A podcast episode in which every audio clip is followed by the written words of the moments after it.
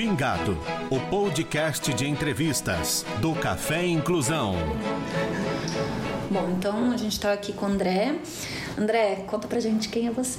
Bom, eu sou nutricionista, eu tenho mestrado em bioquímica pela Universidade de Brasília e hoje eu trabalho mais como professor do que como nutricionista. Então eu dou aula em pós-graduações, cursos, congressos e eu trabalho muito com a parte de genética, de formação do ser humano, de é, respostas individuais de cada um dentro da nutrição. Uhum.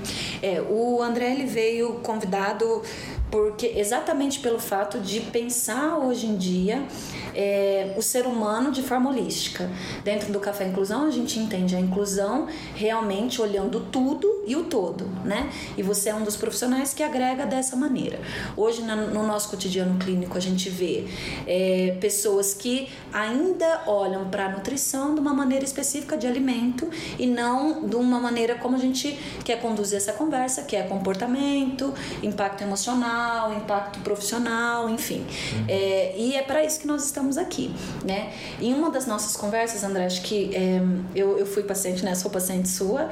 e eu acho que o que veio muito forte para mim é a sua percepção do quanto que o que os meus avós comiam, os meus pais comiam, impactam diretamente em quem eu sou hoje e no meu comportamento alimentar. Então eu queria que você explicasse para os nossos ouvintes, né, o que, que é isso hoje em dia e como isso é visto dentro da nutrição. Exatamente, Carol. Na verdade, a gente tem uma tendência de querer só associar o que a gente come ao peso. Se eu comer muito, eu engordo, se eu comer pouco, eu emagreço.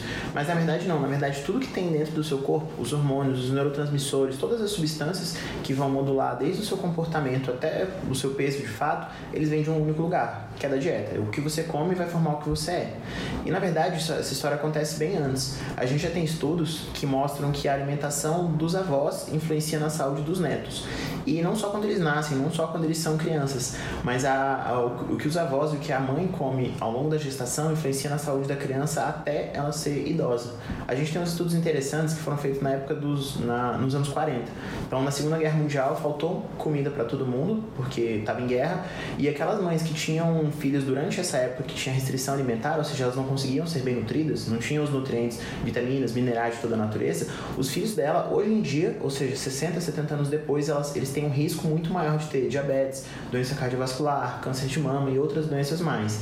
Então, isso a gente chama de programação, programação metabólica, que é como se você fosse é, programar uma televisão, um computador para fazer alguma coisa durante muito tempo. Quando a gente está na, na barriga da mãe ou quando a saúde dos avós é afetada, a gente tem uma programação metabólica que não é das melhores possíveis, porque o seu corpo ele vai ser programado num ambiente hostil, num ambiente que é, vai faltar nutriente. Então, a vida inteira ele vai entender como se o normal fosse faltar nutriente. E aí ele vai querer entrar no modo de captar o máximo de nutrientes possíveis. Por isso que uma, uma gestação que tenha é, pouca presença de é, vitaminas, minerais, compostos bioativos, de geral assim, uma alimentação mais natural vai é, produzir um feto e depois um bebê, e depois uma criança, e depois um adulto, até mesmo um idoso, que vai querer aproveitar o máximo de, dos alimentos que ele consegue. E aí você acaba facilitando alguns quadros, tipo obesidade, diabetes, doença cardiovascular. E isso a gente tem comprovados cientificamente? Sim, a gente tem muitos estudos, alguns estudos populacionais com milhares de pessoas, com, com algumas décadas aí de, de, de pesquisa já mostrando que isso realmente acontece. E na sua prática, André, você vê isso? Como que, como que é em clínica mesmo, dentro de consultório? Sim, certamente. Aí a gente consegue dividir por dois, é, de duas maneiras diferentes. Primeiro da parte clínica, ou seja, da parte de doenças e sintomas, e depois pela parte comportamental. É, o ambiente que a, que a pessoa está inserida, não só a criança, mas o adulto também, é, forma os hábitos dela. Uhum. Isso vai impactar diretamente na saúde, então assim, se os pais comiam mal, a tendência da criança querer comer mal é, é, é quase que certa. Uhum. E o, a parte comportamental também.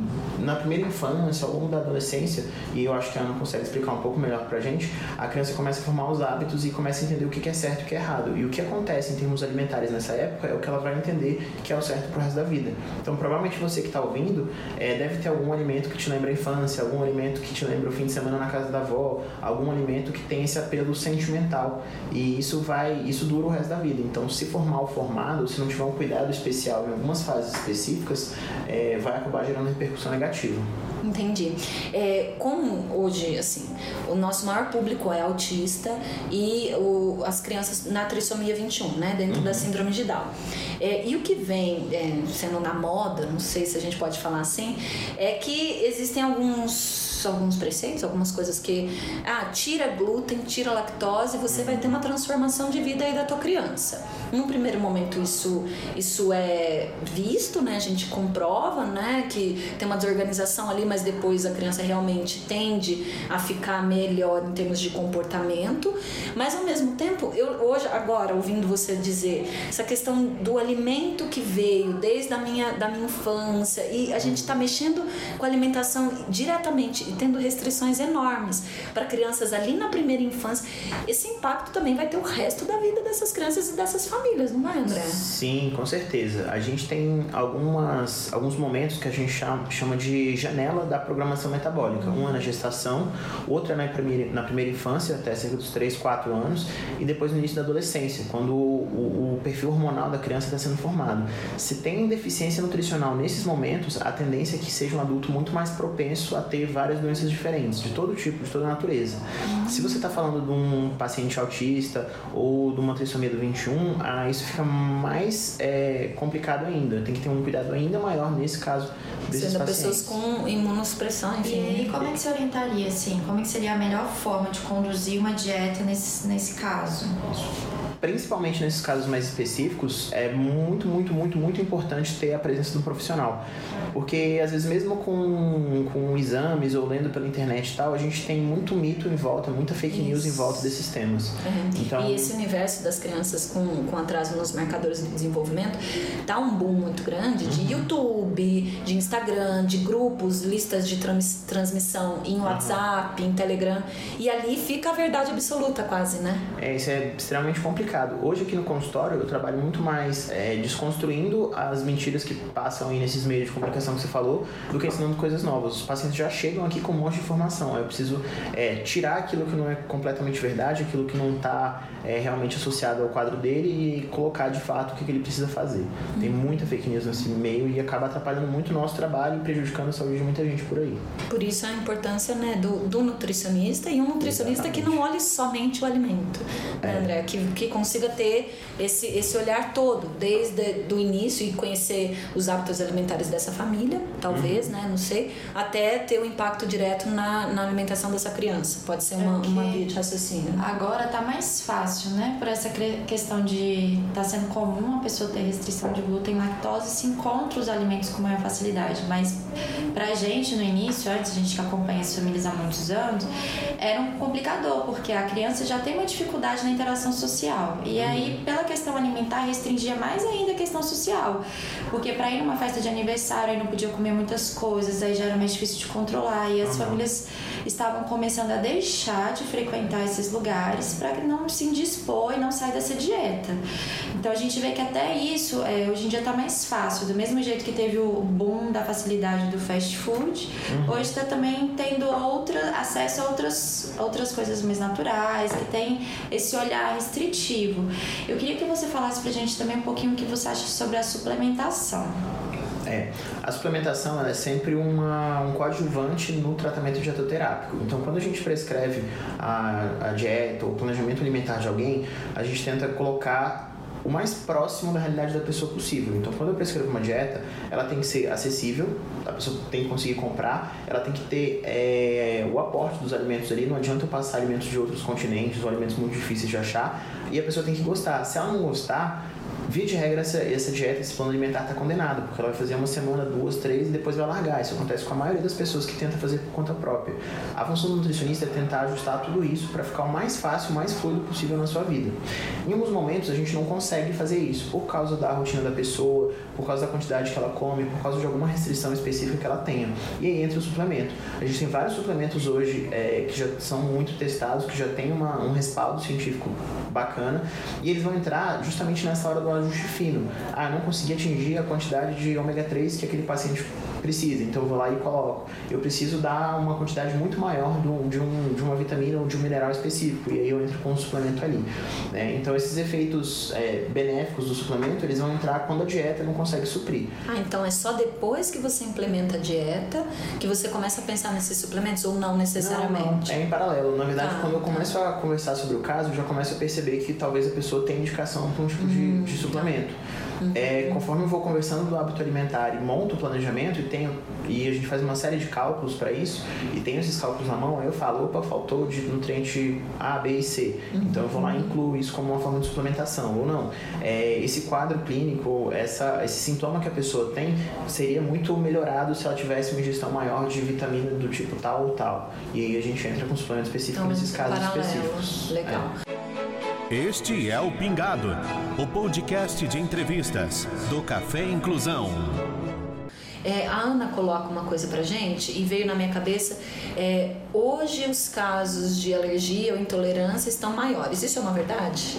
É uma verdade, é uma verdade, Carol. Na verdade, eu queria fazer uma, um raciocínio aqui que eu gosto de trazer sempre nas minhas aulas e esclarece um pouco mais do porquê que essas coisas estão acontecendo. Eu queria que a gente comparasse uma criança é, que tem 2, 3 anos hoje e a avó de vocês tá? Vamos considerar primeiro a alimentação desses, dessas duas pessoas. A avó de vocês provavelmente teve um contato muito pequeno com substâncias químicas na alimentação. Então, se você olhar atrás do rótulo de, um, de algum alimento, você vai ver uma quantidade gigante de um monte de produtos químicos que são feitos para esse alimento durar muito no mercado. Uhum. Então, a indústria agrega substâncias químicas para poder vender mais barato e deixar mais tempo no supermercado e facilitar a compra e venda. Isso é um motivo econômico que piora a saúde das pessoas. Segundo ponto, é... dentro da gente a gente tem um relógio interno, é o que a gente chama de ciclo circadiano. Então, de acordo com, com as informações do ambiente, o nosso corpo vai fazer secreção hormonal. Então, cada horário do dia tem um hormônio certo que você precisa é, secretar. Antigamente, que horas a sua avó acordava, Carol? 5 da manhã. Não, muito antes, né? 4 e meia. 4 e meia, 5 horas quando estava nascendo o dia. Que horário as crianças acordam hoje em dia? Sai, depende no da meu acorda seis. Ah lá. Seis. Ainda é perto, mas, a, mas a é. grande diferença não tá aí. Sete, oito. Que horas a sua avó ia dormir? Sete da noite. Sete da noite. Quando escurecia, ela já estava na cama pronta para dormir. Que horas as criancinhas de hoje estão indo dormir? Então, o meu dorme sete meses. A maioria, vamos pensar na média. Oito, oito, nove, dez, depende é, da família. Então né? a gente tem um período... Mas é, é acima de oito da noite. Geralmente é. E é. geralmente nesse momento que os pais já estão chegando no trabalho cansados, já estão é, querendo dar uma desacelerada, vai entrar a televisão, vai entrar o iPad, vai entrar esse tipo uhum. de coisa. Então a gente está sendo exposto ali a aquela luminosidade. Então nosso cérebro, ele entende que na verdade não está de noite, ele entende que está de dia. Então toda a secreção hormonal fica alterada né? Quanto de medicamento a sua avó usava quando era criança? Nada. Nada. Não. Ou praticamente nada. Quanto de medicamento as crianças são expostas hoje em dia? O tempo. Quantidade muito Desde maior. quando nasce. Muito, muito, muito maior. Né? Então essas diferenças, elas estão levando uma alteração muito importante em termos de essas diferenças estão levando uma, uma diferença muito importante em termos de saúde. É, o ser humano ele é sensível às mudanças, mas a nossa espécie tem 300 mil anos. Essas mudanças todas que eu comentei aconteceram nos últimos 50 anos. Se a gente fosse fazer um paralelo, é menos que 0,1% de toda a nossa existência, que mudou tudo, mudou completamente, que a gente está muito mais exposto a poluente, muito mais exposto a antibiótico, muito mais exposto a hormônio, muito mais exposto a uma água contaminada, dentre outras coisas mais. Então isso está fazendo com que a gente fique mais sensível a problemas que não existiam antigamente. Por isso a gente vê um aumento de praticamente todas as doenças que a gente consegue avaliar. Todas essas mudanças, e dentre elas eu, claro, chamo atenção para a alimentação, fazem com que os casos de alergia, é, as alterações em termos de gestação e programação metabólica que a gente já conversou, é, aumentem, as, a, a, frequência de doenças é, e síndromes congênitas também tem um, um aumento muito grande, e, claro, por consequência também as alergias e as intolerâncias alimentares. A gente consome hoje alimentos que a gente nunca teve contato. Quando você pega por exemplo, um leite que tem trifosfato de sódio, trifosfato de sódio não é uma coisa que tem na natureza. Então, durante 300 mil anos, a gente não teve contato com ele. Nos últimos 10, 15 anos, a gente começou a ter. E aí que está o grande problema. A gente uma, teve uma inserção muito grande de várias coisas que não são alimentos, que são produtos químicos na nossa alimentação. Por isso que eu acho que a gente tem que dar um, um, a gente vai ter que mudar esse pensamento, né? Que qual é a importância do alimento na nossa vida? Em relação a hábitos mesmo, a, o qual é o tempo que eu vou gastar para o alimento. Se eu não dou valor a isso, eu vou ali e compro qualquer coisa e como. Uhum. Agora não, se eu dou valor a isso, eu vou atrás, eu vou, eu vou produzir, ou então eu vou ver da onde que vem aquele alimento. Então, é essa mentalidade que a gente tem que mudar, prevenindo outras coisas para o futuro, né? Acho que é isso que a gente tem que passar. Cuidar do corpo, cuidar da mente e, e com isso fazer os tratamentos e se precisar recorrer a algum outro tipo de ajuda. Mas o básico, o básico é a alimentação, a gente não está dando a importância que a gente deveria, ou pelo menos é o que a gente percebe, né? Ou muitas vezes dá para a criança, que já é o universo e é o foco o tempo todo dessas nossas famílias, né? E esquece da gente. Uhum. Muito da fala do André, né, Ana, traz muito isso, a percepção minha do alimento que eu como e o quanto que isso vai impactar na minha vida e impacta diretamente na questão do meu filho, a forma como eu vou lidar com meu filho, a forma como eu vou lidar com meu marido, ou com essa rotina que é exaustiva dessas nossas famílias é. também, Sim. né? Sim. É, é sempre o conjunto, né? E geralmente quando, quando aqui no consultório a gente trata família, ou casal, ou pai e filho, os resultados são muito melhores. Se a gente consegue mudar o ambiente como um todo, as respostas são mais rápidas, são mais duradouras e são mais intensas. Então a pessoa melhora muito mais rápido, durante muito mais tempo, e isso meio que vira o hábito dela mesmo. E você percebe, assim, nesse boom de midiático aí, é, a necessidade das pessoas por um alimento que diz ser natural e, e uhum. nossa, super saudável, e na verdade não é, e você tendo que desmistificar tudo isso. Por exemplo, a, eu, eu, eu, lembro muito quando você me ensina sobre a, a barra de cereal, lembra? Assim? Uhum. Então eu pego muito isso. Explica um pouquinho pra gente, que eu acho que é importante para todo mundo, né? É, hoje a gente tem uma briga muito grande, porque parece que o que movimenta a maior parte da área da saúde é o dinheiro. E isso é um problema, porque existe um conflito de interesse. Eu não quero o que me renda mais dinheiro, eu quero que, o que traz o paciente de fato. Se a gente for pensar na base da alimentação hoje, vocês conseguem é, elencar os alimentos mais, é, mais comuns da, da, da, população consumir, vai ser o pão, vai ser o biscoito, vai ser é, produtos industrializados para a própria, própria barrinha de cereal, por aí vai. Se a gente for pegar em comum, é, a, a, o principal, a principal matéria-prima que está associada a esses alimentos é a farinha de trigo branca. Por que a farinha de trigo branca é o principal alimento da base alimentar da, da, da dieta ocidental hoje em dia? Porque ela é barata, ela é uma commodity, então o governo consegue manobrar os preços em cima disso. Ela é facilmente armazenável, você consegue guardar um monte de farinha branca numa situação de guerra, numa situação de é, pandemia, em qualquer situação, e isso continua sustentando a sua população e ela gera um valor agregado muito grande. Então você compra um, um quilo de farinha por 3 reais, se você produz um biscoito, esses mesmos, esses mesmos, essa, esse mesmo quilo de farinha vai virar 3, 4 quilos de biscoito que vão custar cada um 10, 10 reais. Então a, o valor agregado é muito grande. É, no caso da mídia, ela sempre vai, vai buscar o que é mais é, da moda ou coisas diferentes, porque eu acho que é normal do ser humano buscar coisas diferentes e novidades. Na alimentação isso acontece muito. As pessoas têm uma, uma certa é, resistência em aceitar que o certo é fazer exercício, comer fruta, verdura, hortaliça e fontes de proteína de boa qualidade. Ficam inventando coisas novas, todo ano tem uma moda nova para chamar atenção e para vender mais. E via de regra, pelo menos nos últimos 10 anos que eu tenho acompanhado, nenhuma das modas foi realmente válida ou realmente fez diferença na saúde de ninguém. É mais para vender e para gerar consumismo. Muito pelo contrário, né? O impacto é negativo. A né? maior parte, na verdade, é. Ano passado teve o sal do Himalaia, aí a gente já teve Nossa. várias outras diferentes aí que é, geralmente custam muito caro, essas coisas da moda custam muito caro. É, tem um nicho bem específico de compra, você vai conseguir isso e na prática, na prática não faz diferença nenhuma para sua saúde. E como que você poderia assim ajudar a gente que trabalha, tem casa, filho, tudo para conciliar com uma alimentação mais adequada? O, o, saudável não tem que ser caro, não tem que ser difícil, não tem que ser demorado.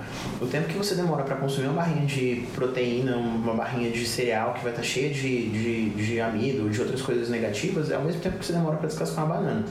Então, assim, para mim, fast food é fruta, é o que dá.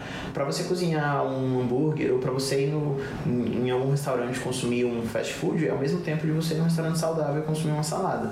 Então, talvez seja um pouquinho de é, é, tentar manter uma consciência em relação a isso. E eu sei que é difícil, tá? Eu não me engano, falando que é super simples, que é só passar a comer salada o tempo inteiro que vai dar certo. Mas é sempre ter essa atenção. E ter um trabalho muito importante, acho que comportamental por trás, de você aceitar que aquilo ali é o certo, né? E, e tentar mudar. Muita gente trata comigo assim, falar, ah, eu preciso fazer uma reeducação alimentar. E eu sempre brinco, eu falo, não, você não tem uma reeducação porque você nunca foi educado em primeiro lugar. Você vai começar a aprender sobre alimentação agora.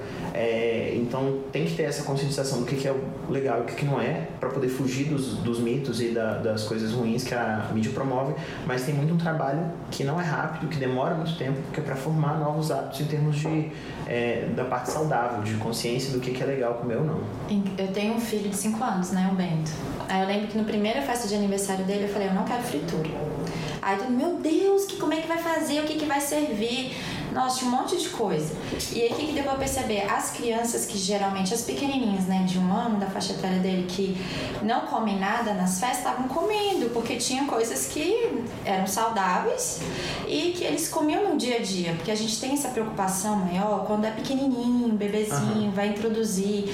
Tem um certo cuidado. Depois disso é como se fosse desleixando. Ah, uhum. Depois que começa a comer a comida de todo mundo, aí desleixa, né? E aí eu tenho essa preocupação. E nesse ano, teve de novo esse quesito. Ah, não, todo mundo gosta de fritura, tem que ter uhum. fritura.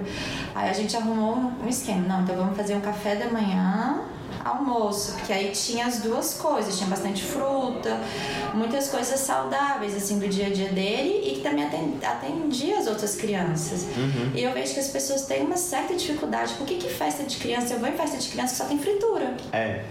Tem uma coisa que eu percebo nos pacientes que é muito assim, todo mundo é muito 8 ou 80. Ou você vai sair para comer a salada com salmão grelhado, ou você vai sair para comer um hambúrguer do palhaço com batata frita. E parece que não tem o meio termo. E o meio termo é sempre mais legal, porque você consegue estar numa ocasião social, tipo uma festa, tipo sair com os amigos, tipo é, alguma coisa da escola da, da, criança e ainda assim ser saudável. Então você não precisa entupir todo mundo de fritura de, de, de, óleo refinado que vai daqui a alguns anos causar uma arteriosclerose.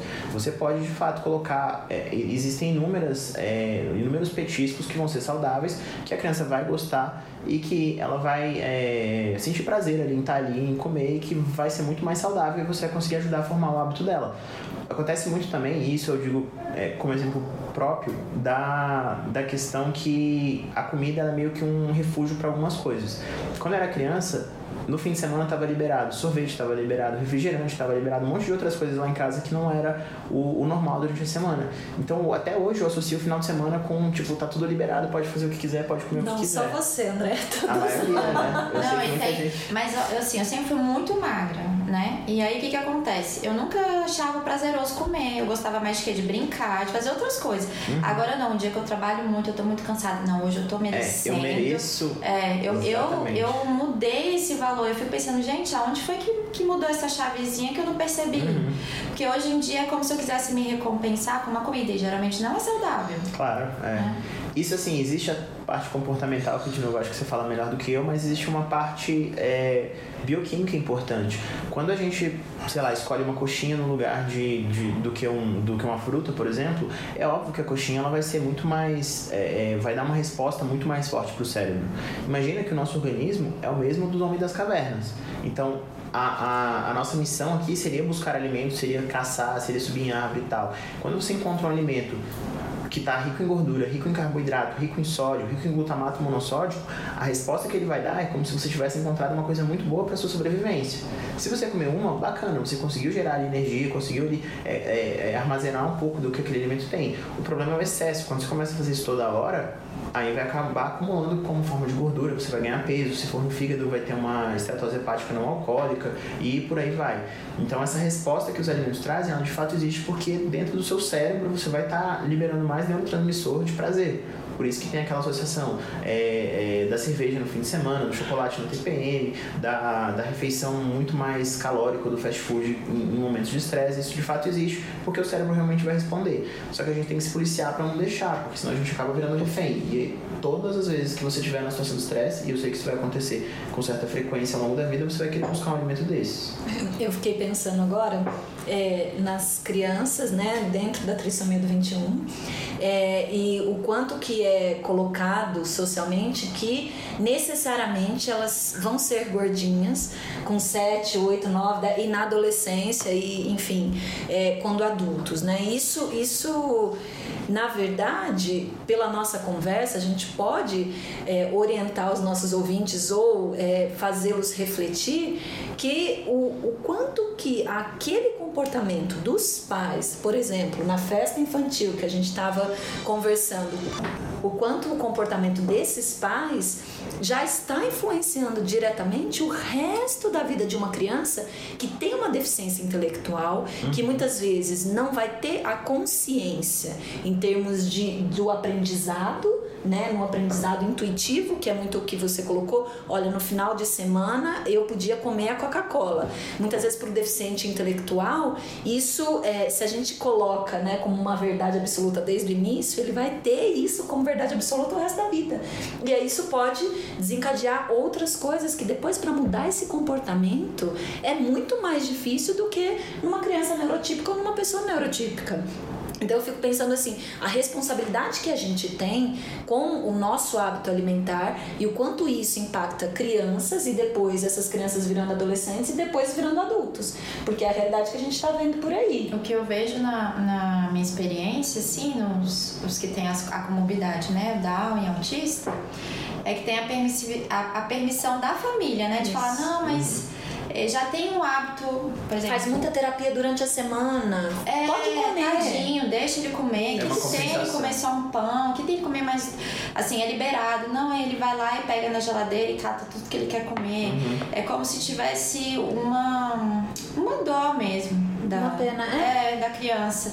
Como se quisesse compensar com a comida. Que é a mesma coisa que a gente faz com a gente. É. Eu trabalhei muito, é. eu tenho pena de mim, então eu vou ali como um super Eu mereço. Exatamente, é o né? famoso eu mereço, ou ele merece porque passou numa situação de estresse. Só hoje. E isso é uma. É, isso é uma. É uma. É muito complicado de várias maneiras diferentes. Primeiro por causa da formação de comportamento naturalmente vai perdurar a, a, vida inteira. É muito, muito, muito, muito difícil mudar isso. Dentro de consultório aqui, talvez uma das coisas que a gente mais trabalha seja justamente tentar mostrar é, algumas percepções específicas a respeito do alimento, né? Coisa assim, você está comendo porque você está com fome, você está ansioso, você está com vontade de comer aquilo, ou porque você está querendo é, se dar um presente, ou você está merecendo naquele momento.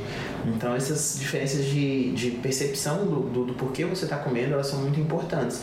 E esse comportamento de liberar o que a criança quiser, ou liberar é, é, o tipo de comportamento, ou comer o que ela quiser, é muito negativo de várias maneiras diferentes e vai se arrastar aí por muitos anos.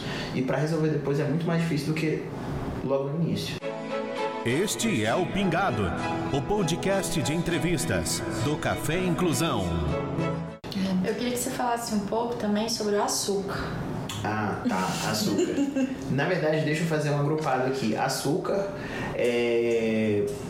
óleos refinados, óleo de soja, milho, canola, girassol, é, e produtos químicos que deem sabor, tipo esses pacotinhos que dão sabor, todo alimento que vem da indústria com um sabor muito mais forte do que o natural. Vou agrupar esses tipo três. Tipo aqueles concentrados de tempero? Esses concentrados de tempero, é. aqueles biscoitinhos de água e sal que vem com sabor pizza, ah, salgadinhos, tá. aquele amarelinho que vem com. É, eu nem sei qual é o sabor daquilo, mas é extremamente salgado. Ah, tá. É, é aquele que a gente dá pras crianças. Isso, é. Meu não, meu com batata doce. Ah, batata, doce.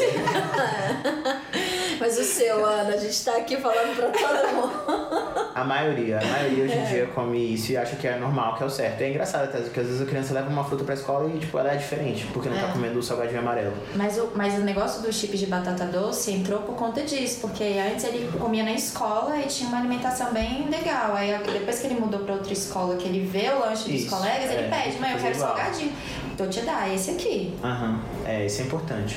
No caso desses três alimentos, o que vai acontecer é o seguinte: eles são alimentos que não estão naturalmente presentes na natureza e eles têm uma concentração muito grande dos compostos que fazem mal para nossa saúde.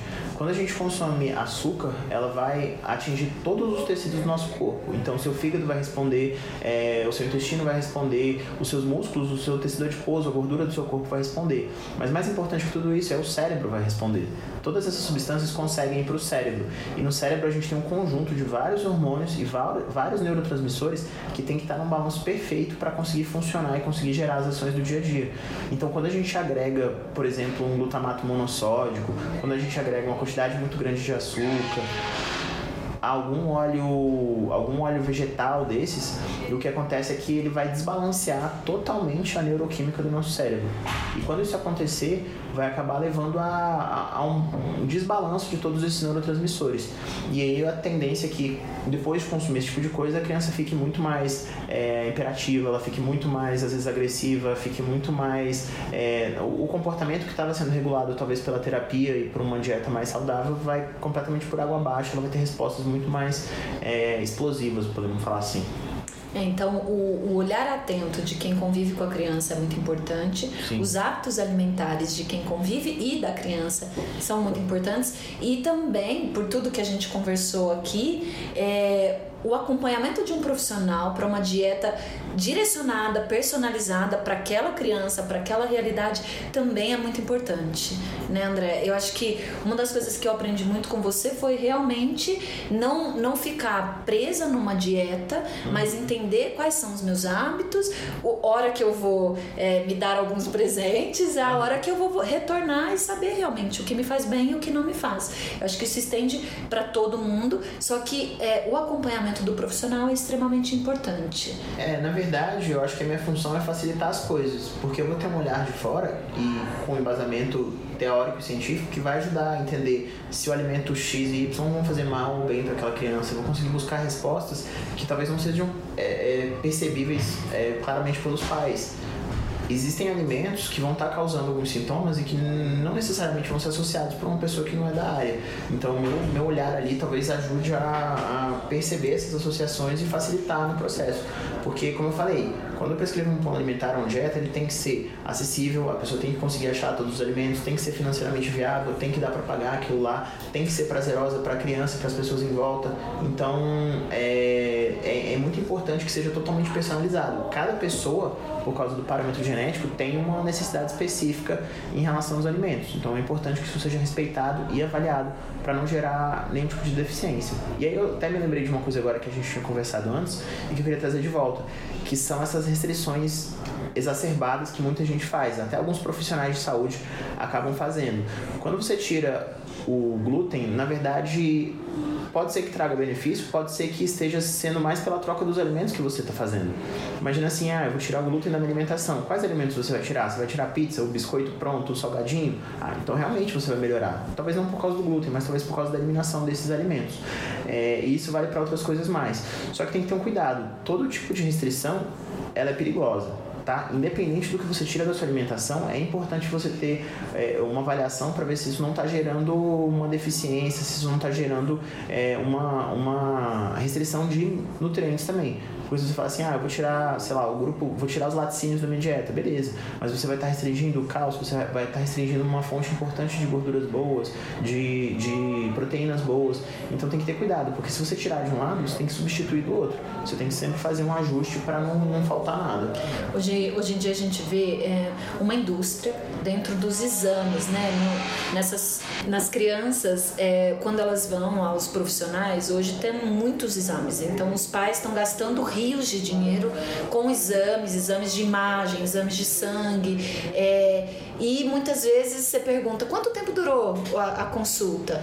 Ah, meia hora, tia Carol. Uhum. Ah, então tá. Então eu queria que você colocasse aqui pra gente a importância de se fazer tantos exames, se é importante ou não, qual que é o seu raciocínio dentro disso, pensando nas restrições, naquilo que pode ser identificado ou não, e o quanto que o exame clínico, né? A clínica também é muito importante.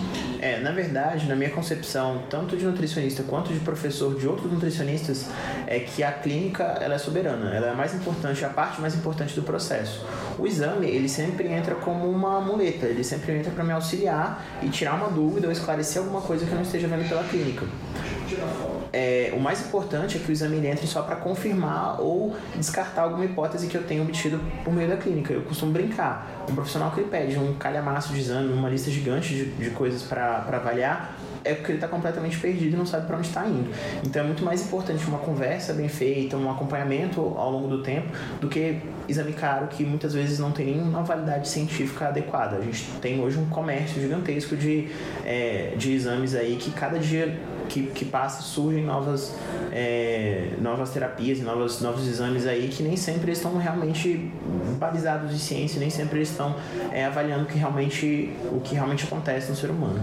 É, então, é, dá para colocar como premissa assim, escolha um bom profissional pelo tipo de consulta que ele faz com você, não pelo tipo de exame que ele pede? Com certeza, muito mais, muito, muito, muito, muito mais, Carol. É, hoje tá, tá o, o contrário disso, né? Então, antes mesmo de chegar nos profissionais, os pais já, já têm que vir com os exames. Eles já pegam o pedido, fazem o exame dois, dois meses antes para poder ficar tudo pronto e quando chega para o profissional é meia hora de consulta. Então, acho que é, esse impacto aí a gente tem que, tem que trazer. Essa realidade acontece e, na verdade, a gente precisa desmistificar e realmente ser contra isso, né? É, essa forma eu me posiciono muito, né?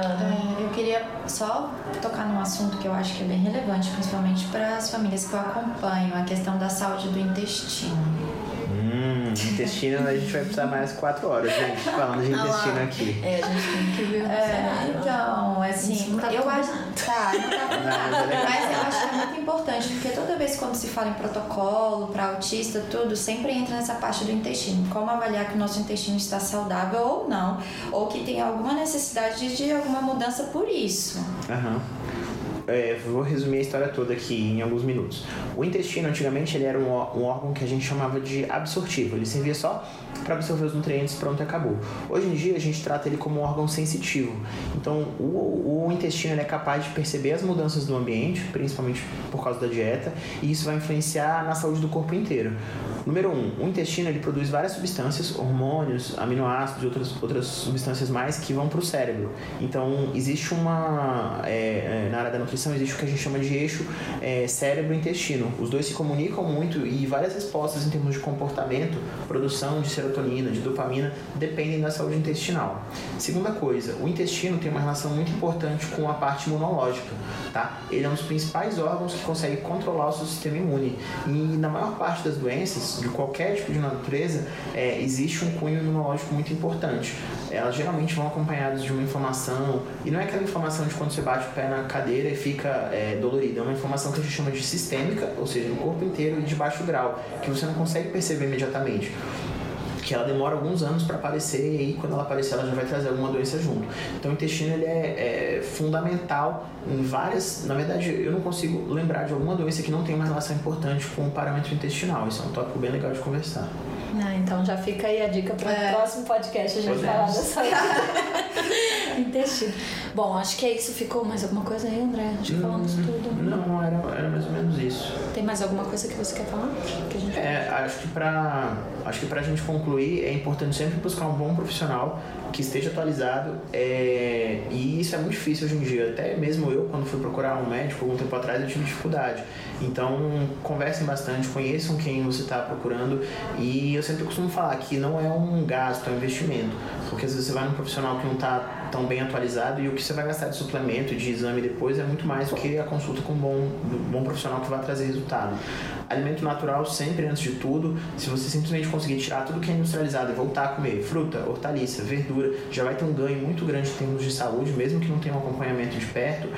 E sempre tenta avaliar as respostas específicas de cada um.